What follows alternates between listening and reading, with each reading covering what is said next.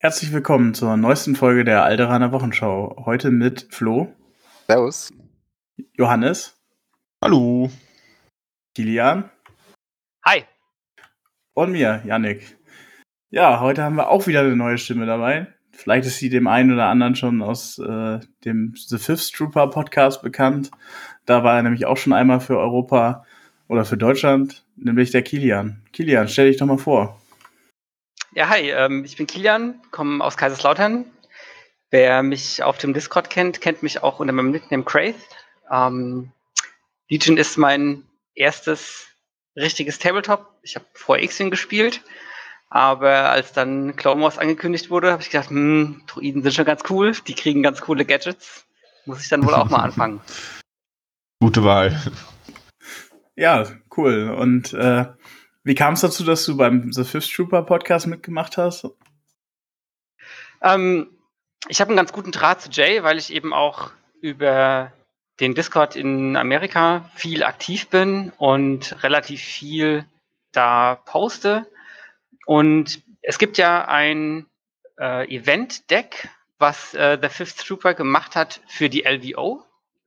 Und die haben da Leute gesucht, weil sie das gerne lokalisieren wollten, also übersetzen wollten in die einzelnen Landessprachen, die, die das Event-Deck letztendlich übersetzen. Und dann habe ich gesagt, okay, ich bin zu meinem Job her sowieso relativ viel mit ähm, Leuten aus den USA äh, zusammen und habe damit viel zu tun und Englisch ist quasi kein Problem für mich.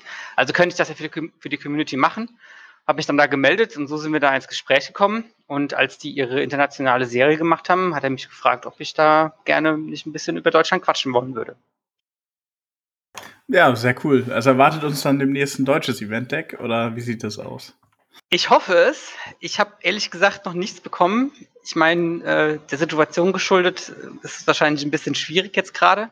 Aber ich weiß, dass das Event-Deck äh, auf der LVO gespielt wurde und es kam wohl sehr gut an. Ähm, also für jeden, der das nicht, nicht, noch nichts davon gehört hat, das ist quasi der äh, TO, der das, ähm, der das Tournament dann leitet, also es ist nur so ein Fun-Tournament quasi, der hat die Möglichkeiten, ähm, verschiedene Events in Spiele einfach reinzuschmeißen. Das bedeutet zum Beispiel, hey, ähm, Geländestück X explodiert und alle Einheiten müssen irgendwie Schaden würfeln.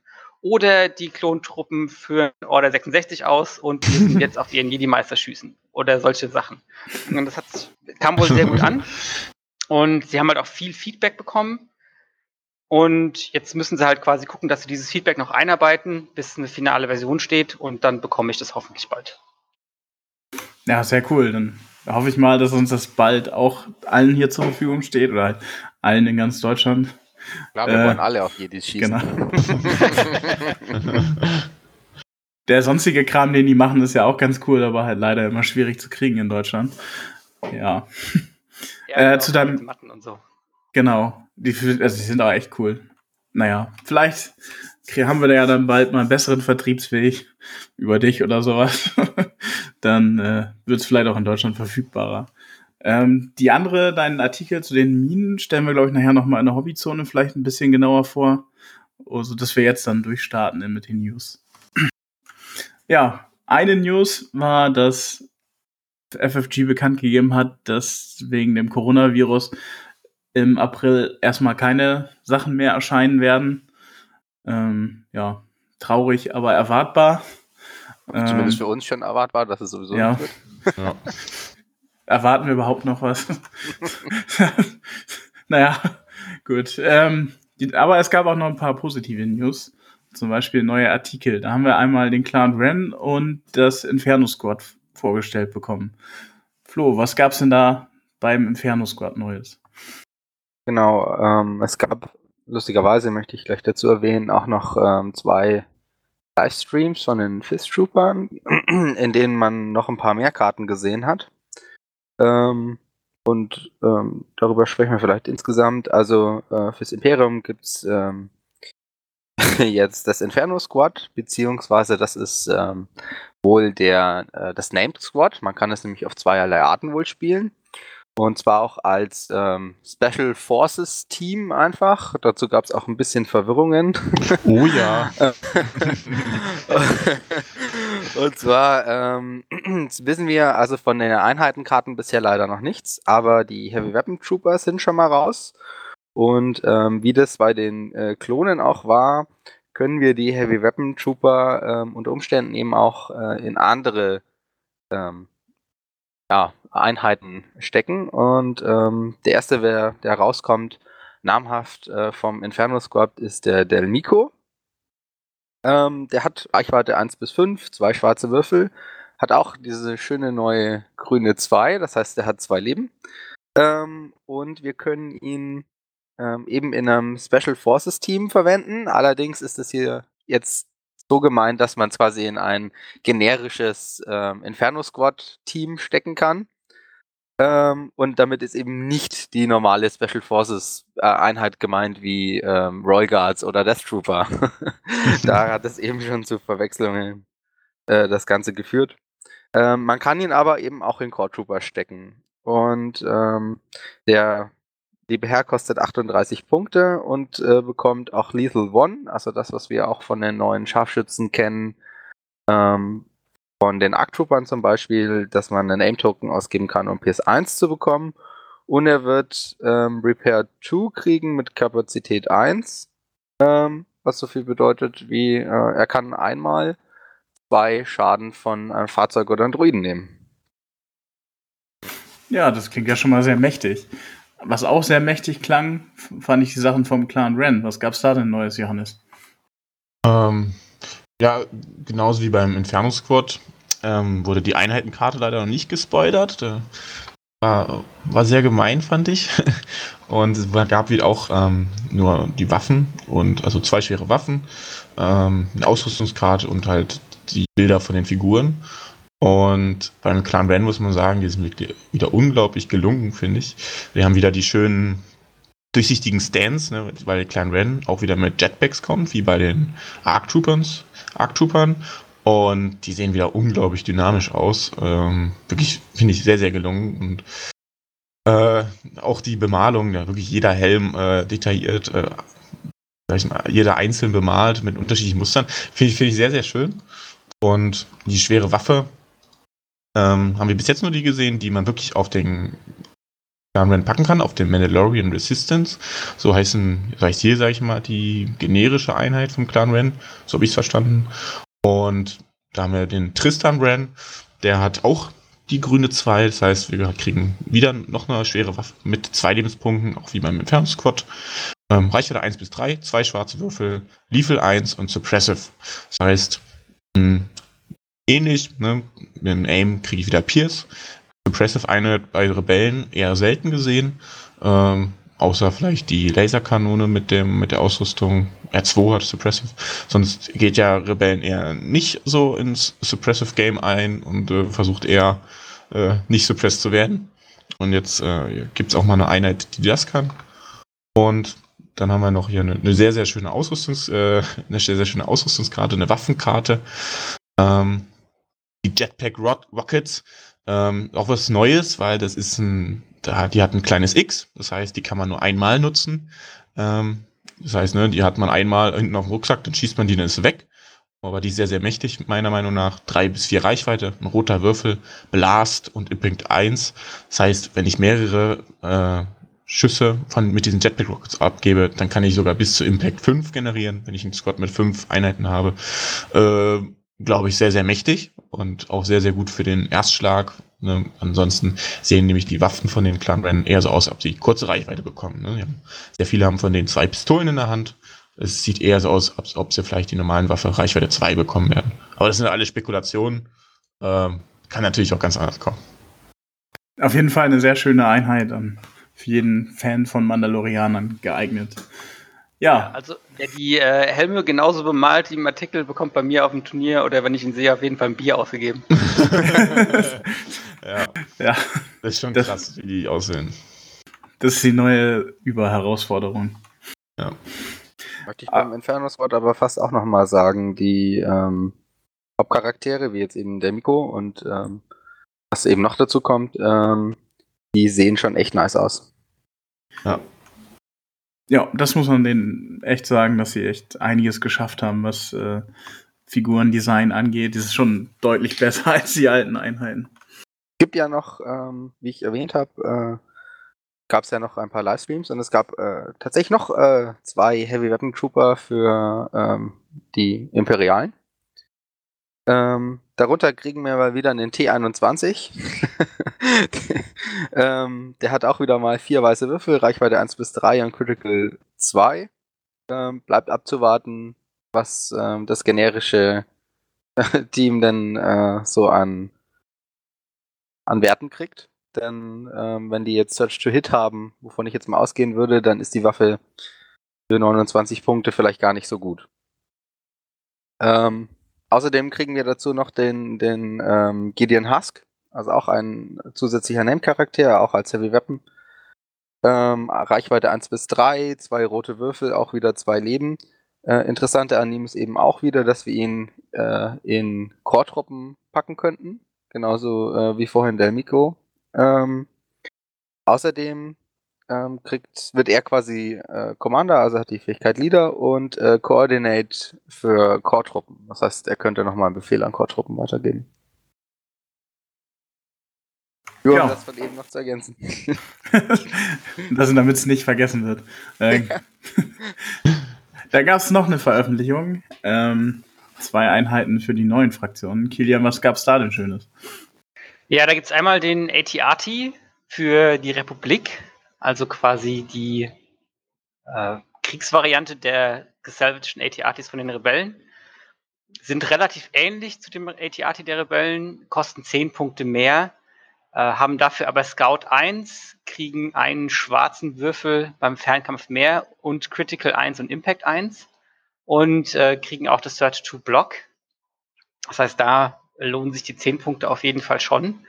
Und das Coole an der Einheit ist natürlich, dass sie Search to Hit haben was äh, für eine Plattform, gerade bei Klonen, als auch ein ja, Klonvehikel, kann also Feuersupport geben, natürlich sehr gut ist.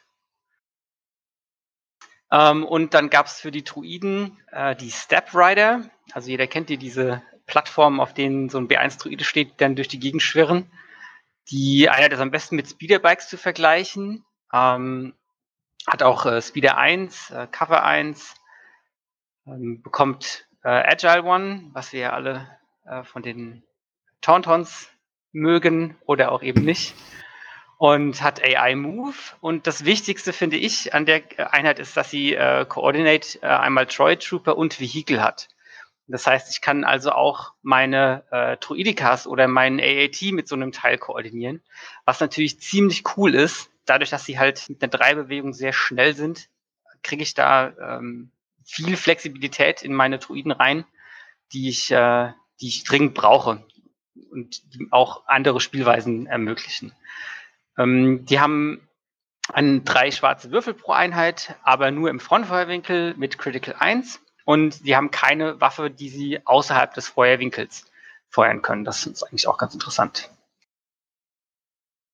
Ja, und äh, zusätzlich hatte ich gesehen, ist auch noch dieses Command Control Array gespoilert worden, was den Steps dann ermöglicht oder halt äh, Fahrzeugen in einem Com-Slot ermöglicht, auf Reichweite 1 bis 2 zu koordinieren, statt nur auf 1. Das ist ja auch nochmal ganz cool für die Steps. Äh, ja, genau, auf jeden Fall. Also gerade wenn ich dann Druidikas spielen möchte, ähm, die manchmal oder meistens keinen Befehl kriegen oder es ähm, Turns gibt, in denen die keinen Befehl kriegen und die dann noch ein Link-Targeting-Array haben, dann kriege ich natürlich unglaublich viel Wert aus diesen Steps raus. Genau, und das Ganze für schmale zwei Punkte. Das will man ja, auf jeden Fall. Also so ein Upgrade. Also die Steps kosten 73. Äh, da sieht man, dass die Designer schon damit gerechnet haben, dass man dieses Upgrade auf jeden Fall irgendwie einbaut, damit sie ihre 75 Punkte bekommen. Ähm, ja, ist schon, schon ziemlich gut. Sie haben halt nur einen weißen Safe, äh, ohne irgendwelche Surges. Äh, das heißt, wenn sie mal beschossen werden, ähm, den ersten Schuss werden sie wahrscheinlich aushalten und beim zweiten Schuss ist dann schon kritisch. Genau wie beim Tauntons erst bewegen, damit sie die Dodge-Token kriegen ne? und dadurch vielleicht ein bisschen widerstandsfähiger sind und dann ähm, halten sie vielleicht auch anderthalb Schüsse aus. Genau, also du hast halt ähm, den Re äh, ein Repulserfahrzeug. Ähm, das heißt, du bekommst durch deine ähm, Zwangsbewegung sowieso schon mal ein Dodge-Token und das ist schon, schon ziemlich cool. Ja, dann wollen wir doch mal zu unserem Hauptthema gehen. Also ich denke, die neuen Sachen werden wir ja dann noch mal ordentlich betrachten, wenn sie auch dann rauskommen oder weiter gespoilert werden, dass wir alles wissen. Ja, genau. Unser heutiges Hauptthema ist nämlich Vital Assets, die Battlefield-Erweiterung, die bald kommen wird. Hoffen wir. Ähm, ja, da fangen wir doch mal an mit den Deployments. Was gibt's da so Neues? Ja, es gibt äh, drei neue Deployment-Karten, genauso wie es auch von den anderen ähm, Battlefield-Karten drei neue gibt. Da ist die erste äh, Danger Close. Ähm, ich denke, das kann man als am besten beschreiben als so eine Art komplexe Position, weil die Aufstellungszonen ähm, sehr ähnlich sind und auf dem auf der äh, einen langen Seite quasi diese eine lange Aufstellungszone haben, dann die komplette kurze Seite und auf der anderen langen Seite nochmal so eine kleine Aufstellungszone. Ähm, aber im Gegensatz zu komplexen Positionen gibt es da keinen Scout-Move, ähm, sondern einfach ganz normale Aufstellung. Dann gibt es als nächste Karte Hemd In. Das ist quasi so ein Szenario, wo der blaue Spieler eine Streitmacht in der Mitte seiner langen Seite hat. Ähm, kann man sich so vorstellen, diese Aufstellung sieht aus wie so ein Siegertreppchen. Und der rote Spieler hat zwei Aufstellungszonen gegenüber, ähm, sodass diese beiden Aufstellungszonen wie so ein Tetris-Stück quasi zusammensliden würden. Mm, und das ist ganz interessant, weil wir kennen ja mehrere Aufstellungszonen schon äh, aus Disarray. Äh, da muss man ja in jeder Aufstellungszone eine Einheit stellen. Das ist hier nicht so. Also man kann sich auch als roter Spieler entscheiden, wenn man möchte, quasi alle seine Einheiten in eine Aufstellungszone reinzubringen. Schade eigentlich. Und die letzte Karte ist Rollout. Das ist am besten zu vergleichen mit dem langen Marsch. Nur, dass es eben auf einer Seite noch so ein kleines Stückchen gibt, wo man quasi in die lange Seite reinkommt. Das ist also wie so ein L, sieht das Ganze aus. Und hier ist halt die, ähm, die Eigenschaft oder die Besonderheit, dass Fahrzeuge ähm, bis zu Reichweite 1 vor die Deployment-Zone aufgestellt werden kann. Das heißt, ich kann meine Fahrzeuge ähm, vorne dran aufstellen und habe dann sozusagen auch äh, ja, so gut wie direkt Range auf den Gegner und kann in der ersten Runde schon anfangen zu schießen. Das kann natürlich sehr gut sein. Und ähm, gerade wenn ich eine Fahrzeugliste habe, dann äh, möchte ich natürlich versuchen, schon so eine Aufstellung dann zu forcieren. Ja, äh, vielen Dank fürs Vorstellen.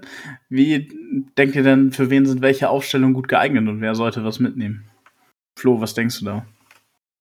Also das, das, Erste, was mir grundsätzlich jetzt so einfällt, ist ähm, bei Danger Close. Ich glaube, ähm, wenn man irgendeinen Nahkämpfer dabei hat, ich glaube nicht, dass es eine Aufstellungszone gibt, wo man so nah an den Gegner von vornherein deployen darf. Ähm, man ist quasi nur eine Dreier-Reichweite ähm, vom Gegner entfernt, wenn man quasi an die weiteste Kante geht. Jeweils, also man hat da zwei Möglichkeiten dafür auf der, auf der Platte, dann oben und unten, äh, an den langen Seiten. Und ich glaube, wenn man Grievous oder irgend sowas dabei hat, ne, was im Nahkampf richtig viel Schaden macht, dann möchte man den, äh, die neue Karte unbedingt dabei haben. Ja, was ich ganz interessant finde, ist dieses Hemd-In. Also gerade, ähm, man denkt sich halt so, ah, warum sollte ich denn als blauer Spieler äh, in der Mitte deployen wollen, wo mich quasi der rote Spieler in die Zange nehmen kann? Ähm, das kann schon sein, aber es gibt halt äh, Armeen, die das sehr gut finden. Also gerade Klone, weil wenn ich mich nicht bewegen muss, auf einem Blob stehen kann und quasi alle meine Tokens so teilen kann, wie ich das möchte, ist echt super. Und auch wenn ich äh, Druidenwiderspieler bin und meine B1-Macht da stehen habe und ich da einfach alles koordinieren kann, ist es natürlich auch sehr gut.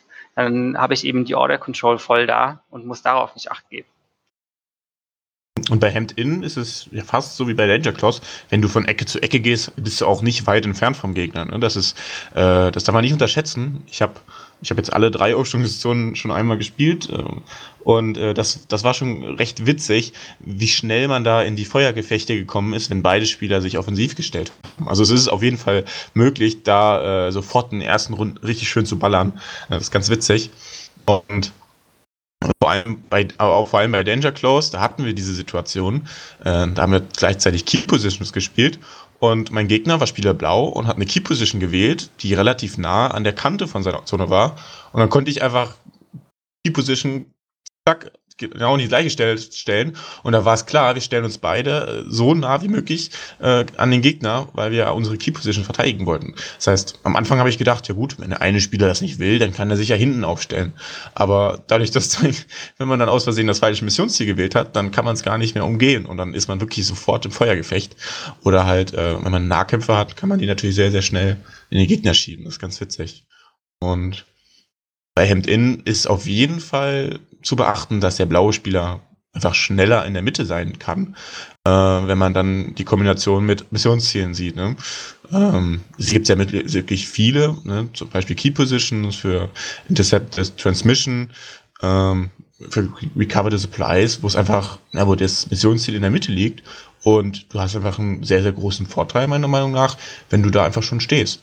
Ähm, ja, und in die Mitte ist schon sehr, schon, sehr gut. Schon krass. Also, man muss halt auch gucken, äh, gerade für Rebellen oder ähm, Klone, wenn man R2 dabei hat, ähm, ist man da innerhalb von zwei, drei Runden in der Aufstellungszone, wie ihr auch schon gesagt habt, ne, und scoret dann Victory Point. Das ist auch schon, das geht sehr schnell. Ja. Vor allem, weil man sich als roter Spieler äh, überlegen muss, vernachlässige ich eine Seite des Spielbretts oder teile ich meine Armee auf. Und es gibt sehr, sehr viele äh, ähm, Armeen, die das halt gar nicht gerne mögen.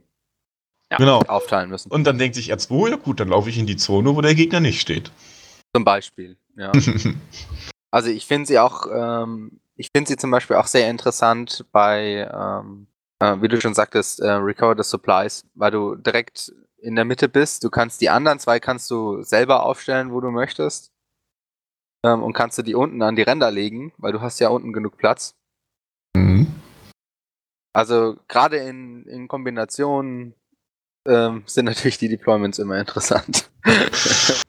ja, wenn ich gerade bei LinkedIn und wenn ich da Recovered Supplies machen kann, ähm, dann kann ich auch wirklich meinen Gegner zum Handeln zwingen, weil wenn ich dann einen, sehr früh meine mittlere Box quasi erzwinge, mir hole und dann abhaue, äh, und dann noch zwei Boxen bei mir unten liegen habe, ja, dann muss ich halt meinen Gegner zwingen, zu mir zu kommen. Und das, dann zwinge ich quasi dem Gegner mein Spiel auf. Genau. Dann hast du gut. quasi the, the High Position, ja? the High Ground, und dann muss der Gegner, dann muss der Gegner erstmal bergauf spielen, um da das wieder ausgleichen zu können. Also ich würde ja. ganz gerne noch was zu Rollout sagen. Ähm, mhm. Also ich habe mir überlegt, wie kann ich es mit Listen, die ich gerne spiele, verwenden, weil also persönlich spiele ich eigentlich nicht so gerne Fahrzeuge, muss ich sagen. Ähm, und ich finde die Karte auch als Nicht-Fahrzeugspieler sehr interessant, weil wenn du, ähm, die, du hast quasi die Vorteile des langen Marschs, nur noch etwas extremer, weil du hast halt eine Seite, also du hast ja die kurze Seite und dann nur eine Zweier-Reichweite statt beim langen Marsch eine Dreier-Reichweite. Das heißt, du könntest von langen Reichweiten vielleicht länger profitieren. Mhm. Ja, auf jeden, auf jeden Fall. Also ich glaube, so eine klassische Imperial Gunline-Liste ist dafür echt gut. Äh, ich muss da auch den ATST nicht davor stellen. Ne? Ähm, mhm. Das ist eine Option, die ich habe. Ich muss die aber nicht ausnutzen. Aber ich denke auch gerade für ähm, auch wieder jetzt ähm, Republik und äh, Tuiden, wenn die ihre Tanks dabei haben, ist es schon äh, gut. Wenn die Tanks dann quasi direkt feuern können in der ersten Runde. Das ist schon stark, auch weil sie durch die roten Verteidigungswürfel halt relativ viel abkönnen. Ja, der andere Punkt ist aber halt, dass du ab Runde 1 auch auf diese Tanks feuern werden kannst. Ja, deswegen meine ich ja, also mit den roten Verteidigungswürfeln sollte das tendenziell zumindest mal besser gehen als bei einem ATSD. Genau, weil ich habe jetzt zweimal den, den Klonpanzer gespielt und da war mir das Problem, ja, der Gegner hat meine Truppler kaputt gemacht, dann war, war mein Panzer noch alleine da und hat dann aber nichts mehr gemacht. Er konnte das Missionsziel nicht gewinnen. Und glaube ich, dass bei diesem Missionsziel ist es auf jeden Fall sehr praktisch, wenn dann der Panzer einfach vorne steht, der Gegner hat kein anderes Ziel. Und ich sag mal, die ersten acht Wunden vom Panzer tun mir nicht weh, ne? verliere ich keine, nicht so extreme Feuerkraft. Ähm, klar, diese Maschinenschaden mal jetzt äh, weggelassen, aber ich meine, dann kriegt er seine Wunden, dann kommt trotzdem R2, der nochmal repariert. Hm, besser die Wunden auf dem Panzer und erstmal keine Feuerkraft verlieren, als er schießt mir meine lieben äh, Truppler raus. Und ich glaube, das ist ganz cool, wenn man sagt, ja, schießt halt auf meinen Panzer, äh, er schießt aber auch zurück, versteck dich oder schieß drauf und meine Truppler kommen halt dann hinterher und können haben vielleicht ein bisschen mehr Zeit fürs Missionsziel. Ich glaube halt, dass viele Leute das deswegen als Freifahrtschein für ihr Fahrzeug sehen, dass sie quasi, wie du sagst, ab Runde 1 schießen können, aber dabei nicht bedenken, wenn ich jetzt nur einen Heavy dabei habe, wenn ich den ab Runde 1 beschießen kann, dann kriege ich den auch klein. Den ja, das darf man natürlich nicht machen, das stimmt. Und wenn du dann dein Aber was ich auch ganz interessant finde, ist, ähm, man muss ja, also wenn man sich die Karte jetzt ohne Gelände vorstellt, ist so, ja, okay. Aber wenn man sich dann halt vorstellt, okay, ich kann jetzt vielleicht mein Fahrzeug auch in dem Gelände so hinstellen, dass ich eine Line für den Gegner zumache, dass ich zum Beispiel irgendwelche Missionsziele von dem Gegner wegblocke, weil er einfach da nicht durch kann. Das ist, natürlich auch taktisch sehr interessant. Ich habe gehört, die neuen Panzer sind sehr groß. Nein. da hast du bestimmt mal die Möglichkeit, irgendwo den Weg zu versperren oder eine Key Position abzudecken, wenn es ein Area Terrain ist oder so. Du kannst ja eine Reichweite einstellen. Das heißt, das ist genau die Base von, der neuen, von den neuen großen Panzern. Also kannst du ja, genau den Panzer außerhalb deiner ja. normalen Aufstellungszone stellen. Mhm.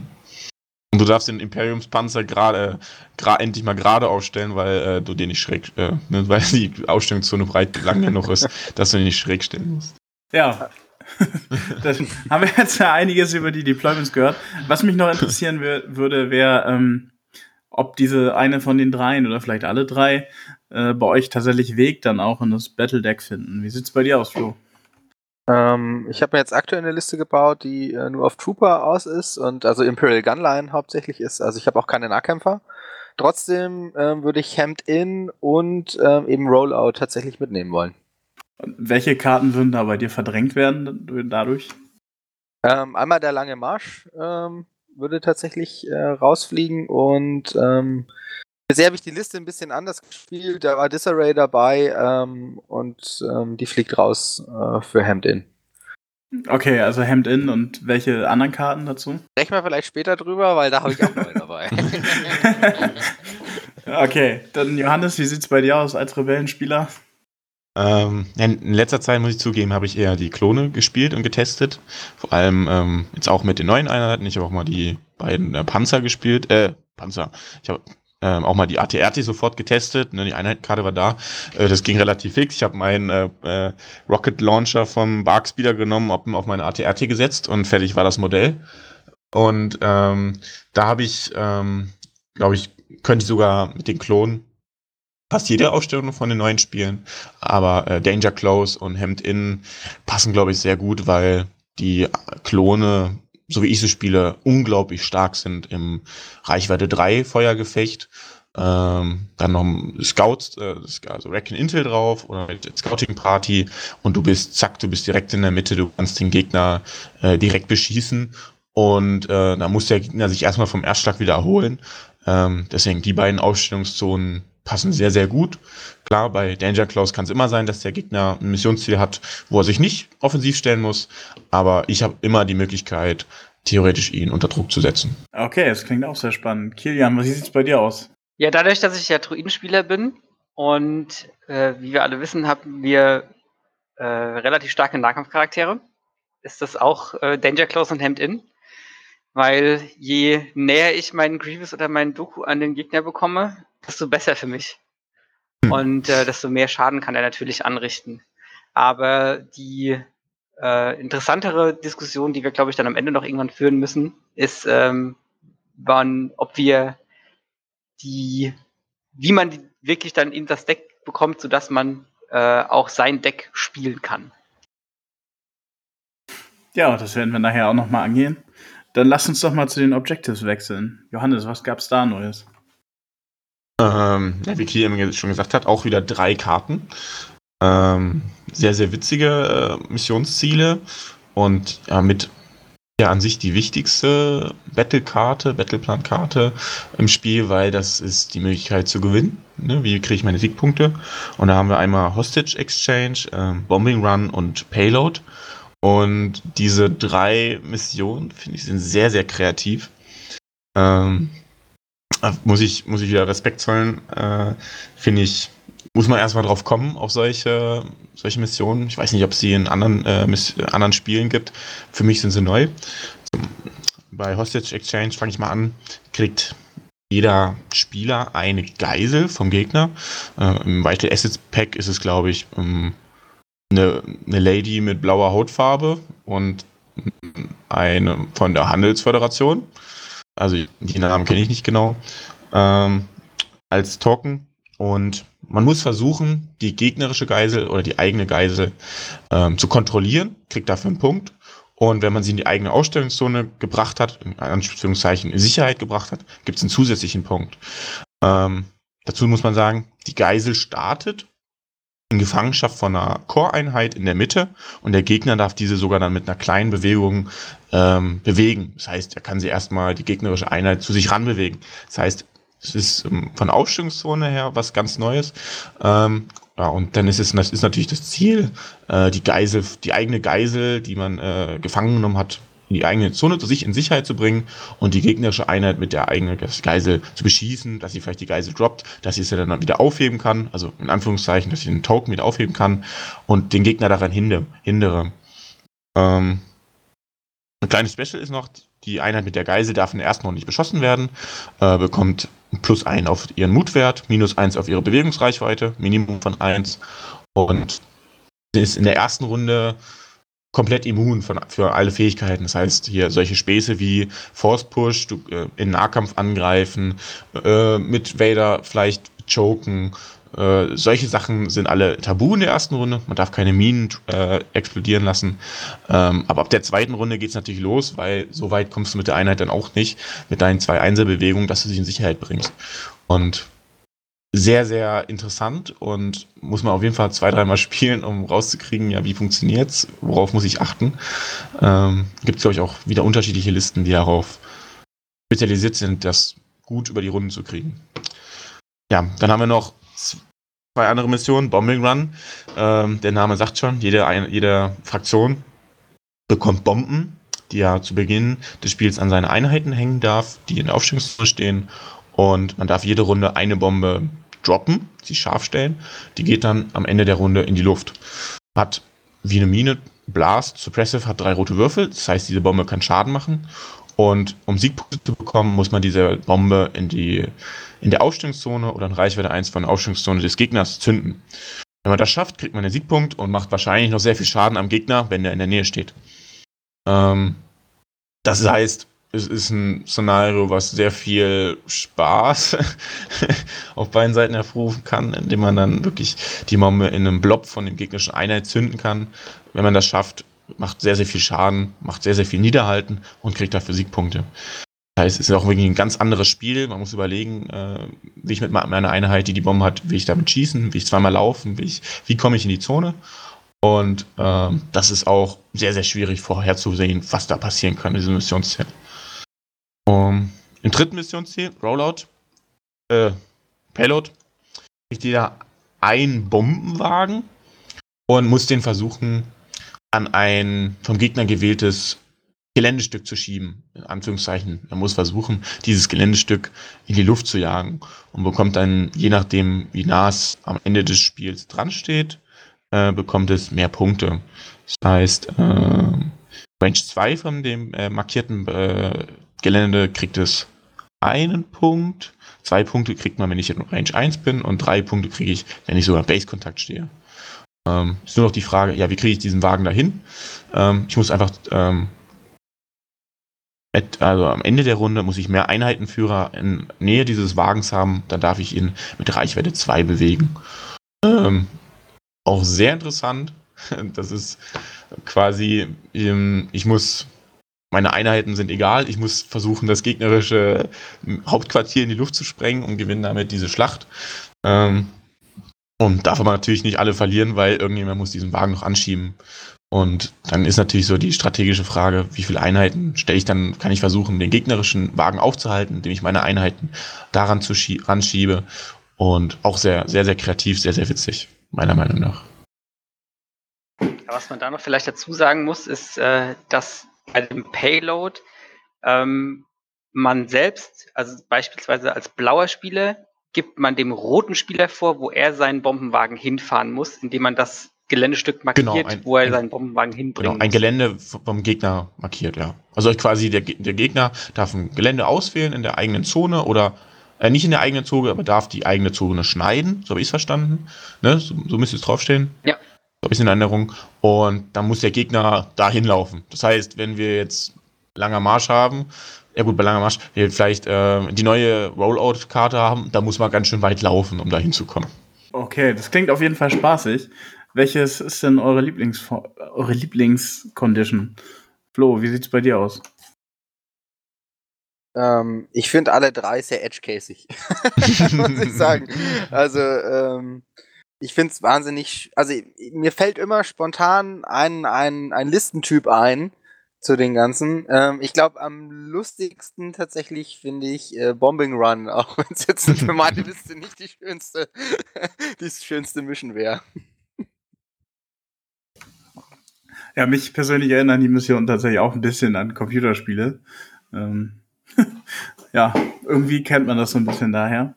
Johannes, wie sieht es denn bei dir aus? Welche würdest du denn davon mal mitnehmen? Ähm, ja, klar, also Bombing Run, dadurch, dass man mit Fahrzeugen diese Bomben auch tragen kann, denkt man natürlich an Einheiten, die sehr mobil sind. Denkt man an Bikes beim Imperium, denkt man an eventuell T-47, denkt man an Towntowns bei Rebellen, die wirklich sehr schnell versuchen können, die Bombe in die gegnerische zu bringen. Denkt man an viele Aktivierungen, dass man die Einheit nach dem Gegner rein in die Zone bringen kann, weil nachdem er die Bombe gedroppt hat, kann der Gegner hat immer noch die Chance, sie wieder aufzuheben und dadurch zu entschärfen. Und dann auf der einmal der Gegner vier Bomben, die er zu Punkten verwandeln kann. Und das sollte man auf jeden Fall verhindern, denke ich.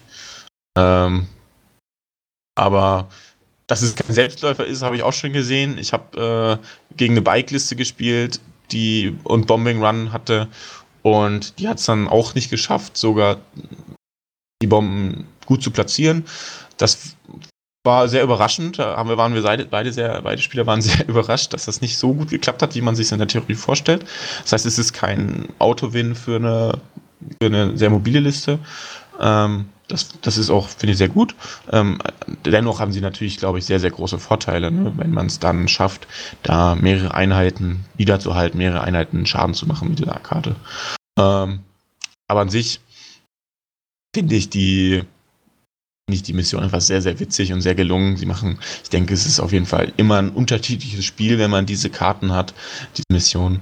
Und manche, manche Einheiten sind, glaube ich, sehr äh, favorisiert für diese Mission. Ich glaube, äh, was, was sehr gut passt, ist manchmal ist ein Mörser zum Beispiel für Hostage, der, eine, der die äh, Geiseln gefangen nimmt, weil er kann sich aber weiter bewegen, dadurch, dass er eine große Base hat. Und ähm, er verliert seine Bewegungsreichweite nicht, weil er eh nur mit Movement 1 hat. Sowas, das sind so diese Kleinigkeiten, ähm, wo man dann drüber nachdenkt, ja, welche Einheit von mir nimmt denn jetzt diese Geisel? Die ja wahrscheinlich dann nicht schießen kann, weil sie eher laufen will. Und da möchte ich natürlich nicht zu viel Feuerkraft verlieren. Und ich glaube, da gibt es auf jeden Fall, für jede Liste ist da bei diesen Missionen wieder was dabei. Und diesmal glaube ich auch für die Fahrzeuge. Hm? Bombing Run und Payload, beides Missionen, wo Fahrzeuge punkten können. Und Kian, wie sieht es bei dir aus? Bei den Druiden, ist das was für die? Ja, also ich würde mich da der Aussage von Flo anschließen. Also ich äh, sehe da auch bei allen Karten gewisse Listen äh, die da Vorteile haben. Ich glaube auch, Bombing Run ist ziemlich cool, gefällt mir relativ gut. Ähm, vor allen Dingen, weil ich mir es gut vorstellen kann, dass so eine kleine Einheit B1-Druiden vorrennen sich dann selbst in die Luft sprengt. ähm, Aber ich glaube auch gerade Bombing Run ist so ein Ding, wo man aufpassen muss. Äh, der Johannes hat es gerade erzählt, ähm, dass eine Bike-Liste da auch Probleme mit hatte, dass man seine Einheiten nicht overextendet. Also dass man jetzt denkt, oh, jetzt muss ich hier ähm, Punkte machen, jetzt rush ich da mal vor und dann stehe ich auf einmal in einer Position, wo alles auf mich schießen kann und dann auf einmal meine Bombentokens da irgendwo liegen, wo ich sie aber nie wieder zurückkriege vielleicht. Ja. Genau. also Bombing Run könnte ich mir auch gut vorstellen mit Druidikas. Ich glaube, das Thema hatten wir letztes Mal schon. Äh, einfach rüberrollen und alles in die Luft jagen. Ja. Schauen wir mal, was da so kommt. An Druiden hatte ich eigentlich eher äh, an, an Payload gedacht. Du hast doch viele Core Trooper, die hier in der Nähe stehen können, oder? Ja, klar, Payload ist auch super. Äh, Finde ich auch eine coole Idee. Ähm, was mir an Payload nicht so gut gefällt, ist ähm, dadurch, dass man, dass der Gegner ja quasi festlegt, auf welches Geländestück man es bringt, ähm, muss ich damit rechnen, dass ich meine Armee eher erstmal in die Mitte stellen muss, Ja, das heißt, mir bleibt nicht so viel Möglichkeit, quasi mir schönes Gelände reinzusuchen. Weil wenn ich jetzt zum Beispiel ähm, Gelände auf einer Seite habe und ich meine Armee da hinstellen möchte, dann wird natürlich mein Gegner ähm, auf der ganz anderen Seite ähm, das Geländestück auswählen, wo ich dann hin muss. Das heißt, ich brauche ungleich länger dahin zu kommen als mein Gegner. Und ähm, gerade halt mit ähm, Charakteren, die viel Deckung brauchen und so, kann das auch echt schon äh, ein Nachteil sein, finde ich. Aber ähm, Du stellst doch theoretisch erst nachdem er das Geländestück ausgewählt hat auf, oder? Ja, ja, klar. Aber ja. wie gesagt, was dann, meinst du? Ähm, dann, wenn jetzt mein Gegner weiß oder in seiner Ecke zum Beispiel ein Geländestück auswählt, dann kann ich natürlich schlecht in die gegenüberliegende Ecke mich aufstellen, so, wo ich vielleicht ja, ja, mich gerne aufstellen würde, mhm. weil da das Gelände für mich von Vorteil ist. Mhm, das ist richtig. Aber was ich jetzt noch, äh, was ich noch mir vorgestellt habe, ich weiß nicht, ob es passiert jemals, ist, man wählt bei klare Fronten. Ne? Bei Battlelines äh, wählt der eine das Gelände ganz links, der Gegner wählt das ganz rechts und dann laufen beide Armeen mit dem Pumpenwagen aneinander vorbei und ähm, bringen dieses Ding dahin. Ähm, und dann kommt es darauf an, wer irgendwie mehr Punkte ausgeschaltet hat. Ähm, keine Ahnung, sowas passiert oder ob man dann sich entscheidet, nee, ich nehme wirklich ein Gelände, was gegenüber vom Gegner ist, dass ich auch den Kontakt herstelle ähm, würde man dann wahrscheinlich eher machen, wenn man eine Nahkampfliste hat, weil man dann den Gegner zwingt, auf einen zuzulaufen. Und ich glaube, da gibt es auch viele Charaktere, die davon profitieren können. Ich glaube auch, dass das die Karte von den drei neuen ist, die eher auf äh, darauf hinauslaufen wird, ähm, wie viele Punkte habe ich vom Gegner weggeschossen. Hm. Oder habe ich R2 dabei, habe ich Kopfgeldjäger dabei.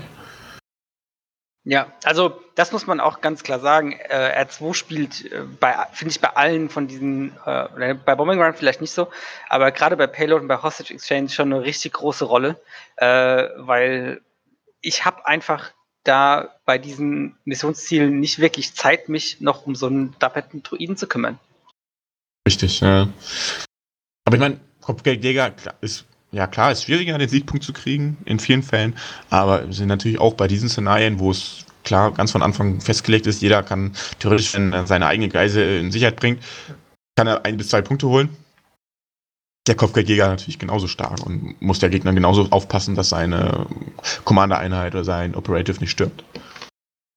Ja, stimme ich dir zu. Ja, also ich denke auch, dass gerade Hostage Exchange auch dazu neigen könnte, dass man da gerne unentschieden rausgeht und es dann um Killpoints geht. Also gerade wenn dann der eine, wenn jeder nur rüberläuft auf seine Seite, dann haben wir ja wieder so ein, was ist dann 2-2 und das war's so. ja. Dann gab es natürlich auch noch ein paar Conditions. Flo, was hat uns da denn Neues erwartet? Auch hier gibt's ähm, drei neue Sachen. Ähm, ein bisschen was ist äh, vielleicht schon bekannt, wer schon mal äh, diesen Skirmish-Mode auch probiert hat. Ähm, zum Beispiel ähm, die erste, die wir jetzt ansprechen, Warvary, ähm, bedeutet quasi, dass man ähm, bei seinem Moralcheck, ob man nun in Panik verfällt oder nicht, ähm, dass man hier die Commander-Reichweite, also den Moralwert des Commanders, nur noch ähm, in einer Einser-Reichweite in aller Regel nutzen kann. Also diese Reichweite wird um zwei vermindert auf ein Minimum vom 1 eben. Das heißt, ich muss schon sehr nah an meinem Commander stehen, wenn ich ähm, den Panikcheck über seinen Moralwert machen möchte. Dann ähm, ist äh, die nächste Karte ähm, gibt einem quasi die Möglichkeit, äh, in seine Aufstellungszone beziehungsweise nah an seine Aufstellungszone zusätzlich Barrikaden zu stellen. Und äh, die dritte im Bunde ähm, nennt sich Supply Drop. Äh, die lässt einen viele Condition Tokens aufs Feld auslegen, ähm, zu denen man quasi mit Troopern hingehen kann. In dem Fall nicht Kreaturentruppler, sondern wirklich nur Truppler. Und als kostenlose Aktion von einem Kartendeck zwei Karten ziehen kann. Und ähm, die Einheit mit einer dieser beiden Karten äh, ausrüsten kann. Ähm, vielleicht sprechen wir auch kurz darüber, äh, welche Karten es da so geben wird. Ähm, ich mache es jetzt nur grob. Ich äh, erzähle jetzt nicht äh, jede, jeden Kartentext runter, äh, sondern spreche es quasi nur kurz an. Ähm, es gibt einmal die Möglichkeit, ähm, eine Figur zu heilen über Bakta-Kapseln. Ähm, es gibt die Möglichkeit, auch äh, Druiden oder äh, Fahrzeuge zu, repar äh, zu reparieren. Ähm, es gibt die Karte, äh, die einen Low Profile gibt. Ähm, es gibt eine Karte, mit der man ähm, quasi ähm, sich selber äh, einen Order geben kann, ähm, entsprechende Reichweite. Ähm, es gibt eine Karte, die einen äh, gratis Scale gibt. Ähm, es gibt eine Karte, mit der man ähm, sich noch einen Aim-Token geben kann. Es gibt eine Karte, mit der man sich einen äh, Dodge-Token geben kann. Und ähm, es gibt eine Karte, mit der bekommt man äh, Marksman. Ähm, wichtig dabei ist, dass äh, viele dieser Karten quasi ein äh, One-Use-Only ähm, sind. Das, also zum Beispiel die Bagdad-Kapseln haben auch nur Kapazität 1, man kann sie nur einmal nutzen und äh, viele von den Karten haben eben so ein X, man sie äh, ablegen muss. Ähm, es gibt nur ein paar wenige, die man quasi durch Erholen nochmal äh, ready machen könnte. Ja, sehr cool. Ähm, Johannes, was denkst du denn? Welches wäre deine Lieblingscondition? Ähm, ich glaube, am witzigsten ist, äh, in vielen Spielen könnte Warberry sein, wenn man es schafft, äh, Gegner einfach in Panik verfallen zu lassen, weil sie sich etwas zu weit weg vom Commander aufgestellt haben. Ich glaube, da muss man wirklich unheimlich aufpassen, dass man da seine Jungs zusammenhält oder quasi, wenn man drauf spielt, eine Liste baut, die halt da sehr gut mit umgehen kann, vielleicht zwei eine Liste mit zwei Commandern hat, dann ist man gleich schon besser aufgestellt und dann ist man vielleicht der Meinung, ja gut, ich kann eigentlich kriege ich es hin, meine Jungs zusammenzuhalten. Mal gucken, wie der Gegner sich anstellt. Ähm, Finde ich, find ich sehr, sehr interessant, aber ist natürlich auch sehr eklig, wenn man irgendwie eine Nahkampfliste hat, wo man einen Lady hat, der eigentlich den Gegner springen will und die Truppen hinten lassen will und dann kommt vielleicht die Karte von Quenic und alle kriegen niederhalten. Da muss man es schon überlegen, ja, kann ich jetzt überhaupt meinen Commander von meinen Truppen wegziehen? Hm. Dann äh, Fortified Positions denkt man als erstes natürlich, ja gut, ich überlege, wo kann ich mich aufstellen, dann stelle ich da mal eine Barrikade hin, kriege ich Deckung. Aber was ja auch möglich ist, ähm, was natürlich jetzt vielleicht auch nicht so vorkommt, ist, aber du kannst die Barrikade ja in Reichweite 1 oder Reichweite, also in deiner Aufstellungszone oder Reichweite 1 bis 2 zu deiner Aufstellungszone ausstellen.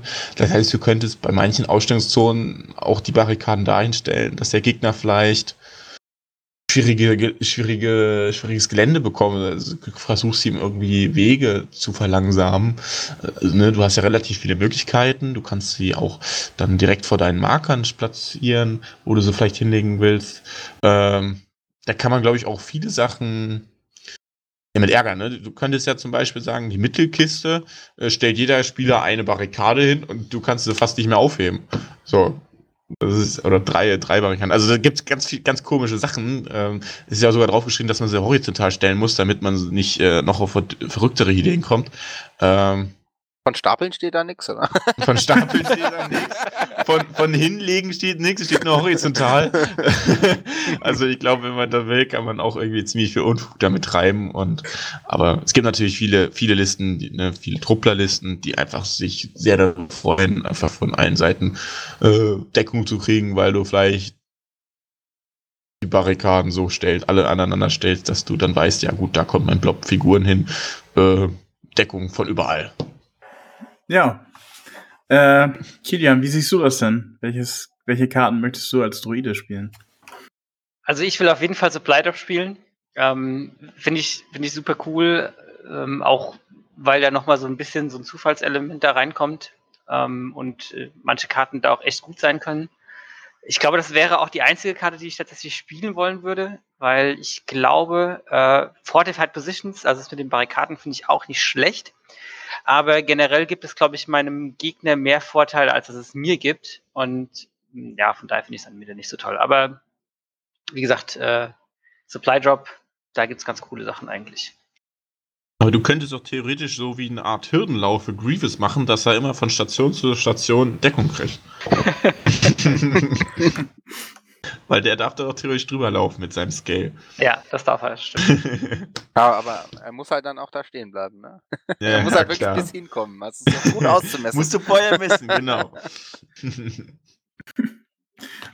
ja, was wären denn da deine bevorzugten Supplies, die du einsammeln möchtest?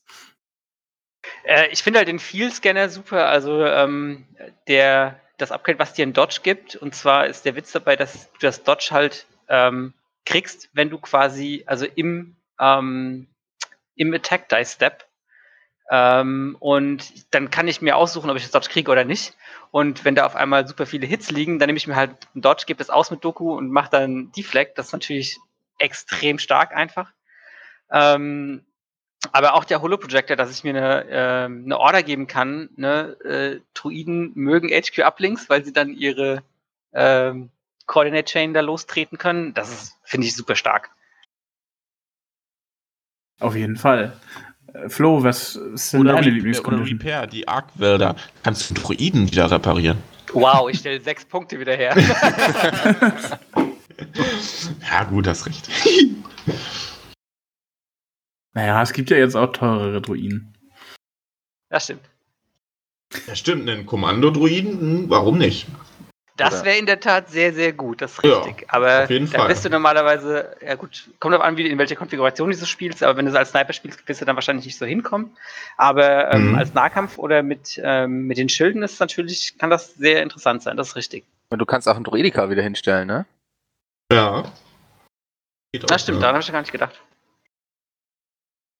Da ist einiges möglich. ja, äh, Flo, was sind deine Lieblingscondition? Ähm, ich liebe alle drei. ich finde alle. Nimmst sie alle mit. Ich werde ich werd alle drei mitnehmen, tatsächlich. Ich finde die klasse. Ähm, Supply Drop einfach, weil es so schön ähm, für, für hochrangige Charaktere nochmal klasse ist, sich irgendwie nochmal ein Leben zu geben oder irgendwas in die Richtung. Also, ich weiß nicht, ob ich das jetzt mit so kleinen normalen Core Troopern machen wollen würde, aber so Death Trooper, die sich nochmal hier ein Leben wiedergeben können, die nochmal einen hinstellen können, ey. Immer her damit. Ähm, genauso wie, ähm, also wir müssen nochmal äh, sprechen über die Fortified Positions. Ich ähm, finde die im, im aktuellen kommenden Meta, sage ich jetzt mal, sehr interessant, weil wir wahrscheinlich auf vielen Karten viele große freie Flächen sehen werden, ja, wenn wir an die neuen Panzer denken. Ähm, und ähm, an, die, an die Hindernisse, die die Leute meistens auf ihre Platten stehen haben. Man sieht eher selten Barrikaden oder ähm, kleine das vielleicht noch öfter tatsächlich äh, kleine Kisten oder so. Ähm, aber meistens hat man dann doch irgendwie Gebäude da stehen und was, was halt dann schon äh, viel Sichtblocker gibt. Und ähm, die Frage, die man sich jetzt eben zukünftig stellen muss, ist, wie kann ich eine Karte bauen, wo diese großen Panzer trotzdem irgendwie durchnavigieren können? Und für diese großen freien Flächen, die sich da vielleicht ergeben, finde ich die schon sehr interessant. Ja, wenn ich da kurz einhaken darf, das finde ich auch mit den ähm, Deployments halt ganz interessant, weil ich meine, ähm, jetzt hatte man äh, fünf Deployments, ne? Und man konnte seine Karte relativ gut ähm, auf quasi alle fünf ausrichten, sodass es für alle fair ist. Durch die neuen Deployments ähm, muss man, müssen da glaube ich auch noch ein paar Platten einfach ein bisschen angepasst werden, damit die auch wirklich für alle Deployments wieder fair werden. Ähm, Gerade wenn ich jetzt an Hemd-In denke, wenn ich ähm, einen, relativ, einen größeren ähm, Line-of-Sight-Blocker in der Mitte von dem, ähm, von dem blauen Spieler seine Aufstellungszone habe, weil da normal der Line-of-Sight-Blocker für Disarray gewesen wäre, ja, dann äh, geht mir einfach viel von meiner Aufstellungszone flöten und auch viel von dem Vorteil, die die Aufstellung für mich bietet. Mhm, auf jeden Fall, ja. Also ich glaube, dass das auch zukünftig interessanter wird, ähm, Aufstellungszonen aufgrund der Karte ähm, doch mal abzuwählen. Auf jeden Fall. Stimme also, ich dir voll zu. Und ich glaube, ich finde das auch wichtig, weil ich finde gerade die Variation an Karten, dass man mal eine offenere hat, dass man mal eine hat, die wirklich zugekleistert ist mit Zeug. Ähm, ich finde gerade das macht es ein bisschen aus. Und dann, dass man eben gezielt tatsächlich auch die Aufstellungszone mal wählt. Das ist bisher immer ein bisschen vernachlässigt worden. Man hat öfter mal so, ja, oh, ich mag keine Minen oder äh, wir spielen lieber, also bei den, bei den Missions natürlich hat man so das Hauptaugenmerk drauf, aber ich glaube, dass man zukünftig aufgrund dieser Problematik noch viel mehr auf die Deployments schauen wird. Ja, das, ich denke auch durch, durchaus, dass man da noch mal ein bisschen gucken muss, wie man seine, sein Gelände organisiert. Ähm, leider ist Findig da, der hat sich, glaube ich, schon ein bisschen mehr damit beschäftigt. Der ist ja auch, ich würde sagen, der Geländebau-Guru und hat da ja auch schon eine Anleitung bei YouTube, wie man sehr gutes äh, Star Wars Legion Turniergelände aufstellen sollte. Ich weiß nicht, ob er das nochmal überarbeitet, aber ich glaube, da wird er nochmal dran basteln ich glaub, das wäre ihm zu raten. ähm, ja, auch, auch ähm, wenn ich es noch ansprechen darf, Warvery äh, finde ich super klasse. Gerade mit, äh, wenn du hier Einheiten favorisierst, sag ich mal, die sowieso schon äh, hohe Moralwerte haben, ähm, dann ist dir das unter Umständen egal. Also der habe ich immer gern Krennic gespielt, der hat selber bloß einen Zweier Moralwert und wenn ich jetzt irgendwie noch Death Trooper dazu sehe, die haben selber auch einen Zweier Moralwert. Da brauche ich nicht zwingend den vom Commander. Ja, also da wäre es eben für meine paar Core-Truppen interessant, aber wenn ich die nicht ausmaximiere, dann äh, kann ich da schon einen großen Vorteil haben im Vergleich zum Gegner. Da muss ich zukünftig echt darauf achten. ja. Ja, wo ich nochmal drauf eingehen möchte, ist, wie ihr euer Battle Deck in Zukunft gestalten würdet und äh, welche Karten ihr überhaupt nicht mögt. Ich würde vorschlagen, dass da jeder einmal kurz sein Profil nochmal vorstellt, welches, welche Armee er spielt und welche Taktik er verfolgt und dann einmal grob vorstellt, wie er sein Battle Deck jetzt aufbauen würde. Fangen wir mal an bei Flo. Okay, ähm, also ich spiele äh, sehr gern äh, eine. Ja, ich, ich möchte inzwischen nicht mehr Gunline dazu sagen, ähm, aber ich spiele gerne ähm, eine Liste vom Imperium jetzt eben. Ich habe zwei Death Trooper, ich habe Krennic, ich habe äh, im aktuellen TTS-Meter äh, Aiden Versio mit dabei, ähm, zwei normale äh, Scout-Teams, also nicht die kleinen, sondern die äh, großen Scout-Teams ohne Heavy-Weapon ähm, und drei Core Trooper mit zwei Medi-Droiden. Das ist so die Liste, die ich aktuell spiele. Ähm, und ja, bei den Conditions, wie gesagt, ich nehme auf jeden Fall alle drei neuen mit aus den genannten Gründen. Einmal, äh, ich liebe Heavy Cover für meine Trooper. ähm, ich ähm, habe nicht so das Problem mit Stress, ähm, weil ich sowieso schon mit den meisten Figuren einen höheren Moralwert habe.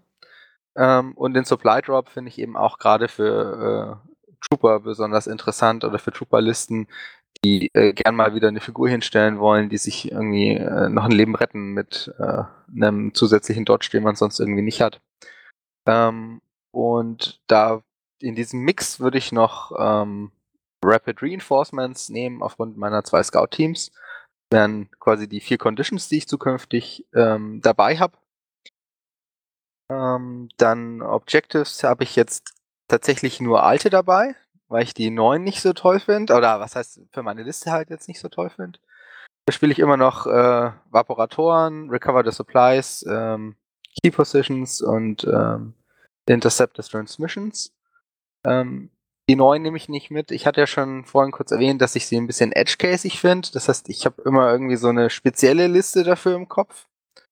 Und ich habe nicht diese spezielle Liste, die da jeweils ähm, für gut wird. Also zumindest jetzt in der blanken Theorie. Äh, und versuche quasi, das wird das Schwierigste zukünftig sein, eine Allrounder-Liste zu haben, weil vielleicht kommen wir da jetzt dann noch dazu. Kann ich garantieren, dass ich meine Karten spiele oder spiele ich genau den Mist, den der Gegner hat? ähm, und bei Deployments ähm, hatte ich ganz am Anfang schon angesprochen, ich hätte jetzt bei meiner Liste dabei Rollout, Major Offensive, Hemd In und, und äh, Advanced Positions. So kann ich auch immer, ähm, ja, abgesehen von Hemd In habe ich immer die Ecke unten rechts. Das heißt, wenn man sich die Map schon mal anschaut, dann weiß man, dass man blauer Spieler ist, dann tut man sich doch sehr viel leichter bei der Seitenwahl, wenn man jetzt nicht Disarray zum Beispiel dabei hat. Weil dann hat man plötzlich die andere Ecke. Und ähm, Hemd In ist einfach der Vorteil mit den mittleren Objectives, wo du eben gerade bei den alten Missionen, die ich jetzt dabei habe, oft eben in der Mitte eins hast. Das wäre so die Kombination. Das klingt auf jeden Fall spannend. Gibt es auch Karten, die du auf jeden Fall abwählen würdest in deiner Kombination, wenn der Gegner blau sein sollte? Also nach wie vor äh, bei den Conditions die alte Limited Visibility. Ähm, äh, bei den Objectives eben aufgrund, dass es so Edge-Case-Szenarien sind, weiß ich nicht, bin mal bei den anderen gespannt, ob sie da mehr wie eine von den neuen dabei haben werden. Ähm, da wären eben die neuen Karten diejenigen, die ich vielleicht nicht unbedingt dabei haben, oder die ich, die ich dann vielleicht versuchen würde abzuwählen. Und bei den Deployments, ja, Disarray, das alte, schöne Disarray, eben andere Seite, Armee aufteilen müssen. Einfach kein Fan davon aktuell. Also wären die anderen wohl alle okay für dich. ja, Johannes, wie sieht's bei dir aus? Ähm, ja, für die Rebellenliste äh, also Rebellenliste, jetzt, wenn ich jetzt an Tauntons denke, dann würde ich von den neuen Karten Hemd In mit reinpacken. Äh, einfach sehr nah, man kann sehr nah an dem Gegner sein. Von den alten würde ich trotzdem von Disarray, Battle Lines und Advanced Positions nicht abweichen, weil äh, Disarray ist einfach sehr stark, weil du selber da nicht drunter leidest, sage ich mal. Der Gegner fällt vielleicht weniger und du hast halt immer die Möglichkeit, dadurch, dass du so mobil bist, den Gegner dann vielleicht in der einen Zone dann abzuholen, äh, den zu überrennen. Und deswegen glaube ich, das, das wäre da meine Wahl. Und ähm, ja, Hemd in einfach, wenn du Spieler blau bist, kannst du sagen, ja, ich zack, ich bin sehr, sehr nah am Gegner dran.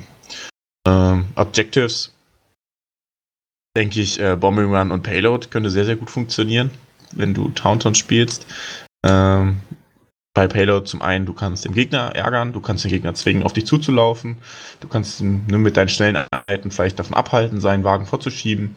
Und bei Bombing Run, ja, du hast sehr mobile Einheiten, du kannst sie bomben, den Gegner droppen, du hast viele Aktivierungen ähm, in, der, in meiner Liste. Äh, ist, glaube sehr eklig, der Gegner muss noch mehr aufpassen. Und äh, es wird jetzt immer noch sehr unterschätzt, wie weit diese Viecher wirklich kommen. Und das ist, glaube ich, sehr eklig.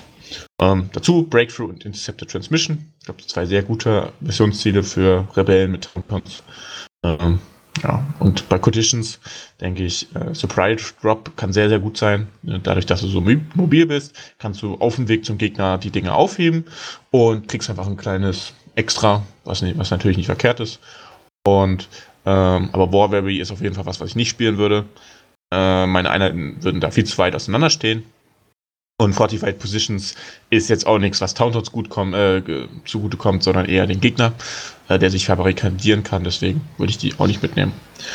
Ähm, das wäre jetzt bei Rebellen. Und bei Rebellen würde ich auch sehr viel Wert drauf legen, Spieler blau zu werden. Das heißt, da würde ich, glaube ich, einen sehr hohen Bit ähm, anschlagen, dass ich da meine Karten wählen kann und äh, auch da die Seitenwahl bekomme. Äh, ich glaube, sehr, sehr wichtig. Bis jetzt lang schon und wird jetzt noch wichtiger, weil es gibt mittlerweile, glaube ich, viele Sachen, die du jetzt nicht spielen möchtest, wenn du so eine spezielle Liste hast, wo du halt Nahkämpfer hast, die auf den Gegner zurennen wollen und der Rest bleibt hinten. Ähm, ganz anders sieht es bei, äh, bei der Republik aus. Ähm, da habe ich mir bis jetzt wirklich wenig Gedanken gemacht, äh, welche Karten ich mitnehme, weil ich da meine Punkte mal voll ausgekostet habe. Ähm, mit dem Gedanken, natürlich eine variable Liste aufzustellen, dass ich wirklich versuche, alles halbwegs gut zu spielen. Also alle Missionen ähm, in irgendeiner Form ja, anzunehmen, Punkte zu generieren. Ähm, ich spiele mit sehr viel Scout, ne, mit Scouting Party. Das heißt, du generierst auf jeden Fall eine gewisse Mobilität. Das heißt, du kannst auch sehr gut die, äh, die Fleiß aufheben, du kannst äh, ne, um diese zusätzlichen Job zu bekommen. Äh, und da gibt es auch Sachen, die für die Krone einfach super sind. Ne? Wenn du jetzt auf Obi-Wan einmal eine Wunde heilen kannst, ist genial. Da kann er nochmal weiter Guardian nutzen. Oder Pipapo gibt es viele Sachen. Klone würde man gerne heilen. Ähm, und da hat es auch bis jetzt gut geklappt. Ich habe jetzt öfter gespielt, auch die neuen Missionen schon. Und da konnte ich bis jetzt eigentlich auf jede Mission antworten und hatte einen Plan parat. Hat ganz gut funktioniert. Ja, und gibt es für dich Sachen, die du abwählen würdest um jeden Preis? Oder? Also du ähm, wirst ja meistens eh blau sein wollen, aber falls es mal ja, nicht der ja, Fall ist. Also bei Klonen ist es jetzt immer so gewesen, dass ich da nicht Spieler blau war. Ähm, was ich verhindern würde, ist trotzdem, glaube ich, Bombing Run, wenn der Gegner Fahrzeuge hat, ganz klar. Oder Tauntauns. Ähm, weil das was ist, wenn, wenn er es gut koordiniert, dass das dann auf jeden Fall dich äh, ja, dich sehr, sehr äh, krass treffen kann, wenn du die Mine in dem Blob von den Klonen fallen lässt. Das will man eigentlich nicht haben. Ähm, aber ansonsten äh, immer kommt es immer darauf an, was der Gegner für eine Liste spielt und äh, wo du eigentlich, gehe ich eher mal darauf, was der Gegner schlechter kann als du selber. Und ähm, das funktioniert eigentlich ganz gut, gut, diese Denkweise mit den Klonen und ähm, na, mal gucken. Also deswegen, das ist dann, finde ich, alles situativ. Ja, und wie sieht es bei den Druiden aus? Ähm, ich muss sagen, ich finde die Frage sehr schwer zu beantworten. Vor allen Dingen, weil ich ähm, finde, dass sich Druiden jetzt, wenn die neuen Einheiten kommen, mit jeder Einheit, die dazukommt, ein bisschen anders spielen. Ähm, Gerade auch, weil bei den neuen Einheiten eben bei den, da die Order Chain quasi aufhört, da muss man ein bisschen aufpassen, wie viel man da reinbringt und viele Objectives eben sehr schwer sind, wenn dann auf einmal deine Druiden äh, anfangen, wild durch die Gegend zu ballern und ihre Objectives nicht mehr machen. Ähm, von daher kann ich das eigentlich noch gar nicht so wirklich sagen. Da würde ich echt auf warten, bis ich, äh, bis ich weiß, was wann kommt. Äh, was ich weiß, was ich überhaupt gar nicht gern spielen würde, ist auf jeden Fall War Weary. Ähm, sehr kritisch, vor allem, weil du meistens dann mit den neuen Einheiten nur einen Commander dabei hast. Ähm, und ich finde jetzt gerade, weil auch mit Grievous und mit Doku kommt es extrem drauf an, ähm, was du für eine Seite hast und wie das Gelände da aussieht. Also da muss man sich auch wirklich entscheiden, ob ich vielleicht eher ähm, ein Deployment abwähle anstatt ein Objective, ähm, weil das Deployment vielleicht noch nachteilhafter für mich sein könnte. Und gibt es Karten bei dir, die du auf jeden Fall abwählen würdest? Aber wie gesagt, also auf jeden Fall War Weary und ähm, also ich glaube, ähm, der Bombing Run würde mir auch nicht so nicht so gut gefallen. Kommt darauf an, wie gesagt, was für eine Liste spielst. Wenn du Druidika spielst, natürlich ziemlich cool. Ähm, wenn du dann hauptsächlich Truppler spielst, äh, wird es, glaube ich, schwierig. Okay. Und wie denkt ihr, beeinflusst dieses ganze Set das Meta? Wird es da jetzt große Verschiebungen geben oder ist es dann der Einfluss dann doch so klein, dass es gar keinen Unterschied macht aufs Meta gesehen? Also ich glaube, dass wir jetzt vor allem zweierlei verschiedene, ja, ich, ich möchte jetzt fast sagen, Listentypen dazu sehen. Also ähm, die einen, die sehr auf ihre eigenen Missionen abgestimmt sind. Also du hast jeweils vier Karten und du spielst eine Liste, die diese jeweils vier Karten, äh, die du quasi blind beherrschst, ja. Ähm, wo du entweder eine, eine sehr prädestinierte Liste dafür hast oder zumindest sehr viel Übung mit der Liste in dieser Mission hast. Und der andere Listentyp, der wird eher versuchen, die Punkte quasi voll zu machen und jetzt nicht so viele Punkte rauszulassen, um dass man das eigene Deck spielt, weil sie vielleicht gar nicht so missionsspezifisch sind. Die versuchen eher so eine Allrounder-Liste zu bauen, die überall das Beste rausholen und dann einfach beim Gegner in dieser Abwahlphase festzumachen, okay, was ist für den in Anführungszeichen ein Blindflug, welche nehme ich auf jeden Fall raus und wo muss der Gegner zumindest ähm, gegen meine Liste oder gegen, gegen meine Allrounder-Liste noch, noch äh, ankämpfen müssen. Ja, ich denke auch, dass es so ähnlich sein wird. Also ich glaube auch, dass ähm, gerade bei, bei Turnieren äh, die Initiative, also der Bit einfach noch relativ stark hochgehen wird. Ich kann mir da gut vorstellen, dass man dann so schon so 15, 18 Punkte Bit hat. Ähm, einfach, dass man sein Deck spielen kann. Äh, genau wie der Flo gesagt hat. Ich glaube, das werden wir schon, schon häufiger sehen. Und dann ist halt so ein bisschen die Frage, ähm, das muss man ein bisschen abwarten, wie sich das entwickelt. Aber wenn ich dann weiß, okay, es gibt viele Listen, die halt ähm, 15 Punkte Bit vielleicht mitbringen, ja, dann kann ich auch direkt eigentlich fast 800 spielen, weil dann bringt mir mein 10-Punkte-Bit, den ich vielleicht habe, wahrscheinlich gar nicht mal so viel. Ja, dann machst du höchstens noch zwei, drei Punkte, um gegen die anderen, die hier ausmaximieren äh, und eine Allrounder-Liste spielen wollen, dass du sagst, okay, da habe ich vielleicht noch einen kleinen Vorteil durch die eine oder andere Mission. Genau. Ja, Johannes, wie siehst du das? Die Worlds waren ja jetzt leider nicht. Die nächsten sind dann ja vielleicht oh, schon mit den Vital Assets. immer Finger rein in die Wunde, weißt du. das war, war ganz witzig. Am Sonntag gedacht, hm, jetzt, jetzt wäre das Finale gewesen. Äh, naja. Ähm, ja, ich kann eigentlich nur zustimmen.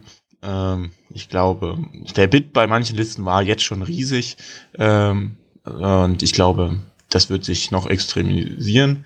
Äh, diese diese äh, explizite, ich habe meine ganz spezielle Liste, ich habe meine vier Missionen, die ich sehr, sehr gut kann, die der Gegner vielleicht nicht so gut kann. Und ähm, ja, kann damit ähm, unglaublich viel Druck ausüben. Und genau auf der anderen Seite sehe ich es natürlich, dass der die andere Artliste dann sagt, ja, ist mir egal, ich spiele alles, ich kann alles relativ gut spielen. Ich habe dafür viel mehr Punkte als du, ich habe meine Einheiten, konnte ich mehr ausmaxen. Und das macht natürlich auch Vorteile. So, und das, ähm, ja, bin ich gespannt, wie es sich dann wirklich entwickelt, aber ich denke, das ist durchaus möglich, so wie wir uns das jetzt vorstellen. Johannes, du hast doch äh, vorhin gemeint, mit einer Rebellenliste würdest du relativ viele Punkte äh, rauslassen für den Bit. An, an wie viel hast du da gedacht? Ähm, kommt natürlich drauf an. Also ich, hab, ich hatte jetzt die Liste. In London hatte ich die Liste mit äh, drei Tauntauns äh, Chewie und Leia gespielt. Und da hast du natürlich immer noch so Upgrade-Cards, wo du sagst, ja, eigentlich könntest du es rauslassen. Ich hatte zum Beispiel Tenacity auf Chewie. Ähm, sowas, ne, das, da kannst du drüber nachdenken, ja, nimmst du raus, äh, kriegst du mal vier Punkte, äh, vier Bit mehr, dann habe ich 14 Punkte Bit. Ist schon mal gut, ist schon mal relativ viel, denke ich. Ähm, und sowas, solche Spielereien. Kommt dann immer darauf an, welche Liste du hast. Ähm, und dann geht es halt drum, äh, ja, wie viel, wie viel Ausrüstungskarten kannst du verzichten. Interessant. Ich, ich bin nämlich tatsächlich im anderen Lager. Also ich, ich überlege jetzt tatsächlich, aktuell habe ich so sieben Punkte draußen ungefähr.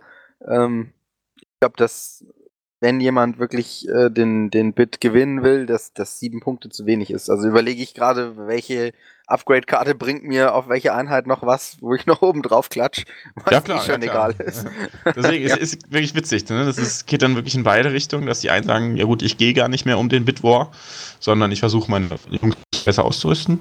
Und die anderen sagen, ja, ich jetzt will ich es unbedingt haben und äh, macht noch mehr Punkte Bit. Also ich würde auch sagen, ich denke mal, wenn du dein ähm, Deck wirklich spielen möchtest, wenn du Spieler blau sein möchtest, dann brauchst du ein Bit, der ist 10 Punkte und mehr. Ja. Ja, dann haben wir wohl eine eindeutige Meinung alle zusammen. ähm, wo ich gerade, wo wir gerade übergehen in die Hobbyzone schon mal so ein bisschen. Ähm, die deutsche Tabletop-Liga hat ja angefangen. Habt ihr da jetzt schon Spiele gemacht und seid ihr da auch schon auf die neuen Karten gestoßen? Ja. So. Okay, fange ich an. Irgendwer muss ja. Ja, nee, ich ähm, habe mein erstes Spiel schon gemacht. Also ich, ich mache auch mit. Ich bin äh, auch in, in, in der Gruppenphase jetzt mit, mit dem ersten Spiel schon durch. Das zweite Spiel habe ich interessanterweise schon morgen. Ich glaube, dass ich ähm, das dritte Spiel auch schon diese Woche machen werde. Also ich werde schon in dieser Woche mit meinen Spielen fertig sein. Ich hoffe, die anderen Gruppen sind ähnlich schnell. Dann äh, kommen wir vielleicht früher in die, in die K.O.-Phase sogar. Ähm, wobei, äh, vielleicht zögern wir es auch mit Absicht raus, damit die Vital Assets noch spielbar sind, weil die würden mich echt interessieren jetzt. Äh, auch in der TTS-Liga, weil äh, was mir vor allem daran gefällt, sind, wie du sagst, die, die neuen Karten, die neuen Einheiten. Ähm, selber benutze ich Anversio, ähm, habe mit der zurzeit wahnsinnig viel Spaß.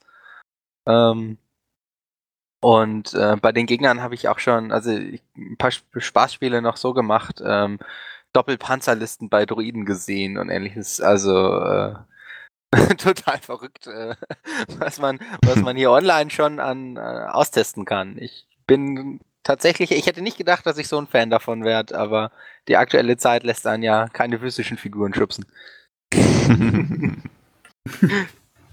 ähm, sind die neuen Karten, also die Vital Assets, nicht schon drin in dieser GitHub-Version? Oder täusche ich mich da? Ich habe es ja noch nicht gesehen, aber vielleicht bin auch ich auch nicht, noch. Nee. Also ich bin noch neu in TTS, vielleicht bin ich noch zu dumm, weiß nicht. Welche Mod nutzt du denn? Nee, die sind, äh, die sind wirklich nicht drin. Also gerade auch, äh, ich habe letztens auch gerade neue Armee gebaut, äh, gibt es nur noch nicht. Weil die, diese äh, Testversion habe ich auch dann, damit ich Aiden spielen kann.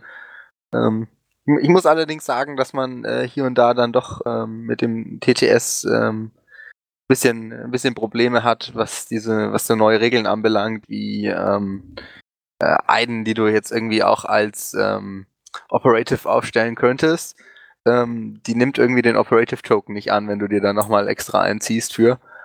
Ähm, und äh, ja, man muss einfach ein bisschen, man muss ein bisschen tricksen, dann funktioniert das Ganze schon, dass man auch einen Stack hat, wo ein Operative Token drin ist und dann benutzt man für sie halt noch einen Kommando-Token, den man auf der Seite liegen hat, damit man auch diese äh, Rangen ziehen kann und all das. Also es ist ein bisschen tricky, das Ganze noch. Auf der normalen Platte wäre es natürlich leichter, aber ich bin sehr dankbar, mhm. dass dass man aktuell überhaupt zum Spielen kommt und dass man schon die, neue, die neuen Spielzeuge mal Gasse gehen darf mit. ja, Johannes, wie sieht es bei dir aus? Erstes Spiel schon gemacht? Genau, und ich habe da auch mit die GitHub-Version geholt, einfach um die, äh, die Arc Trooper zu testen. Und die sind ziemlich witzig, weil die haben wirklich Jetpacks und die haben auch so Rauchpartikel-Effekte. Die sind echt ganz schön. das hat, und die haben auch gut funktioniert. Das hat ganz, äh, da konnte man die Theorie, konnte ich gut umsetzen. Ähm, genau, da habe ich das erste Spiel dann schon gespielt. In, in, welcher Gruppe befindet ihr euch eigentlich? Also, Flo, in welcher Gruppe bist du? Ähm, ich glaube in G. Johannes? Gruppe C bin ich. Und äh, Kilian, in welcher Gruppe bist du und hast du schon gespielt? Also ich weiß, dass ich in Gruppe G bin und Flo, ich weiß, dass du nicht verdammt, bei mir in der Gruppe bist. Ich ah, nein, tut mir leid. nee, verdammt, okay, ich guck, ich guck gerade Aber ich hatte auch mein D. erstes Spiel schon. ähm, hab mal äh, die BX-Druiden ausprobiert. Ähm, ich kann da auch Johannes und Flo nur zustimmen. Also diese GitHub-Version ist quasi, du gehst in den Spielwarenladen, kannst dir alles kaufen, musst aber nichts dafür bezahlen. Das ist total super. ähm, weil du hast halt einfach so unglaublich viele Möglichkeiten und du kannst es jetzt austesten und das macht so super viel Spaß. Und auch die BX-Druiden sind äh, teilweise unverschämt gut, was man damit machen kann. das ist schon echt geil. Nicht verraten, ich muss meine Spiele noch machen. also ich bin in Gruppe B und ich habe noch kein Spiel gemacht. Äh, auf welche Fraktionen spielt ihr eigentlich? Flo, dann ja sicherlich Imperium, Johannes Rebellen und Kian Separatisten. Nee, ich habe ja Klone ausprobiert, weil ich die Axt testen wollte. Ah, stimmt, ja. aber Flo Imperium stimmt? Ja, ja, Imperium stimmt. Ah. Wobei ich mir wirklich einen harten Kampf mit mir selber geliefert habe, ob ich nicht auch Republik spiele für die Arc Trooper. Ich habe den letztens auch mal in einem Testspiel ausprobiert und äh, bin sehr begeistert von denen, muss ich sagen. ja, die sind, die sind richtig gut. Kilian, war das Spiel nicht gegen dich? ja, das war gegen mich und äh, da hast du auch meinen Doku relativ schnell getötet. Im Nahkampf mit denen, das war. ja. Ja, es sind Monster, die können alles. also wie man merkt, also Tabletop Simulator macht doch mehr Spaß, als man vielleicht denkt. Es ist ja, glaube ich, für viele erst ein bisschen abschreckend. Ähm, ja, vor allem, man braucht halt länger zum Spielen, ne? Aber ein Gegner von ja. mir meinte kürzlich, ja, aber dafür ist schneller aufgebaut und abgebaut. Ja. ja, stimmt. Ja, das ist ja nun mal so. Also auch wenn ich mich mal treffe zum Spielen mit einem Kumpel, dann äh, das Aufbauen nimmt auch immer eine Stunde der Platte und dann erst die Figuren alle rausholen. Also die Zeit hast du dir im Simulator gespart. Ja, also ich denke, ähm, auch für jeden, der jetzt zuhört, wir können euch nur ermutigen, benutzt den Tabletop Simulator, ist echt ein gutes Tool, macht viel Spaß. Ähm, auch wenn ihr denkt, oh, die Einsteig der Einsteigerhürde ist vielleicht ein bisschen hoch, kommt bei uns auf den Discord, fragt nach. Es gibt so viele Leute, die euch super gerne das Tool erklären. Und wenn man dann erstmal zwei, drei Spiele gemacht hat ähm, und man dann die ganze Frickelei quasi raus hat, dann geht es auch relativ gut von der Hand. Ja, also ich glaube, das Hauptproblem, was viele haben, ist, dass man gerne denkt, es wäre ein Computerspiel und es ist alles wie in einem Computerspiel schon vorgeskriptet und ich muss nicht mehr aufpassen, aber eigentlich ist es ja nur eine virtuelle Umgebung, in der ich quasi an dem Tisch stehe und ich muss alles selber machen. Also, da kontrolliert keiner die Regeln und äh, da sagt auch keiner, das ist richtig oder falsch. Das muss halt immer, müssen die beiden Spieler unter sich ausmachen. Ja, dann nochmal richtig zur Hobbyzone. Habt ihr irgendwas noch ansonsten außer Simulator-Spielen gemacht? Flo, wie sieht's bei dir aus? Ähm, ich habe mir einen zweiten Boba Fett bemalt. die, ähm, ich habe zwar noch einige Figuren, die ich äh, noch neu bemalen könnte, aber äh, wer vielleicht mich noch im, im Discord unter Flowmaster mal gesehen hat oder ähm, vielleicht mir über Facebook schon mal geschrieben hat oder so, ich äh, bin ja in dieser Kostümszene aktiv und habe jetzt äh, relativ neu einen äh, Boba Fett Kostüm äh, von den Holiday Special und habe gedacht, ja okay, jetzt brauche ich noch eine Mini, die genauso aussieht. ah, sehr cool. Wie sieht denn das Holiday Special Mini aus? Also es so ist blau, ne? Genau, das Boba Fett in äh, Blau und Gelb.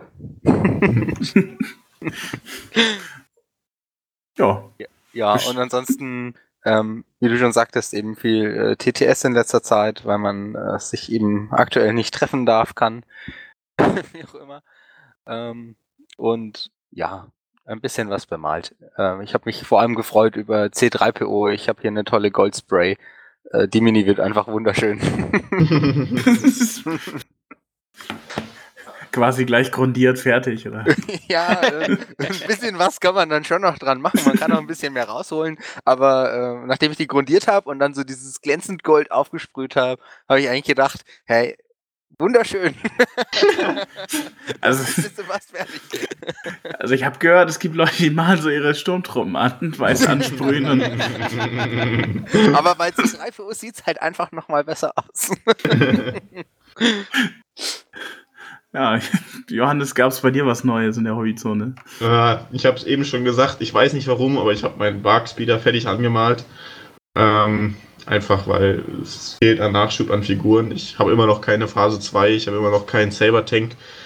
Mir gehen langsam die Modelle aus und dann habe ich sogar übers Herz gebracht, dieses Flugobjekt zu bepinseln. Obwohl es bis jetzt sehr, sehr selten sich in meinen Listen gefunden hat. Ah, Kilian, wie sieht es bei dir aus? Ähm, ja, ich habe Druidikas bemalt in der Tat. ähm, ich äh, liebe die Modelle von, wie sie aussehen, aber zu bemalen, so wie ich sie bemale, sind sie echt, brauchen sie unglaublich viel Zeit. Ähm, habe mich jetzt aber an, also gerade hier quasi auf dem Tisch die letzte, die letzte Einheit stehen und ähm, habe mich jetzt auch mal an Real Battle Damage gewagt. Also quasi den Panzer genommen und dann mit dem Skalpell da Kratzer reingemacht und so und auch einer Druidika quasi das eine, ich sag mal, Auge weggesprengt und dann so ein paar ähm, Drähte dann quasi als Kabel da rausgehängt. Ich glaube, das kann nicht Blutstropfen. werden. das ist ja bekannt, Druidikas bluten. ja, was, was du sonst noch machst, ich habe es ja am Anfang, glaube ich, schon gespoilert äh, das ist deine Minen-Token, die hast du ja auch als Artikel rausgebracht. Vielleicht magst du da noch mal kurz was zu sagen. Ähm, ja, genau. Also äh, auch schönen Gruß an den Sven. Ähm, Sven Sverak, äh, der kommt bei mir aus der Nähe. Da haben wir letztens mal gezockt und dann ähm, haben wir auch eben Minefield gespielt und dann hat der Sven gemeint, ah, eigentlich sieht das ja gar nicht so cool aus mit den Token. Da müsste man eigentlich mal was anderes machen. Da habe ich gedacht, ah, das ist eigentlich eine gute Idee. Und dann habe ich mich im Netz mal auf die Suche gemacht nach Token, äh, die man dafür benutzen könnte. Hab auch bei, bin auch bei 40k bei so einem Battlefield Edition Pack quasi gelandet. Das sah ganz gut aus. Das Problem ist, das war aus dem Jahr 2016 oder so und damit nirgends mehr lieferbar. Außerdem hätte es 20 Euro gekostet für vier Minen, die du bekommen hättest. War also nicht so geiles Preis-Leistungs-Verhältnis gewesen. Und dann habe ich einen guten äh, Kollegen von mir, der äh, ist jetzt so ein bisschen 3D-Design-affin, der findet das voll geil, hat das jetzt für sich entdeckt. Und der hat gemeint, ah wenn ich irgendwas habe zu konstruieren, dann sollen wir das auf jeden Fall machen. Und dann habe ich mal rumgeguckt bei Thingiverse und so den allgemeinen 3D-Druck-Seiten. Äh, und da gab es witzigerweise ähm, so ein, ja, ich sag mal, Nachbau einer echten Landmine, die äh, dafür genutzt wird, quasi als Ent Schärfungssimulator zu dienen. Und dann haben wir uns das genommen, weil wir das Design ganz cool fanden und weil das auch relativ futuristisch aussah und haben versucht, das so irgendwie möglichst gut umzusetzen. Und ein dritter Kumpel von mir hat dann einen Resindrucker, da haben wir die Teile gedruckt und haben die auf die Bases, auf offizielle geklebt, damit man die quasi auch im äh, Turnier benutzen könnte. Und dann habe ich die mit ein bisschen Texturpaste und ein bisschen Putty teilweise verbuddelt und so und angemalt und ähm, da kommen echt coole Sachen bei raus.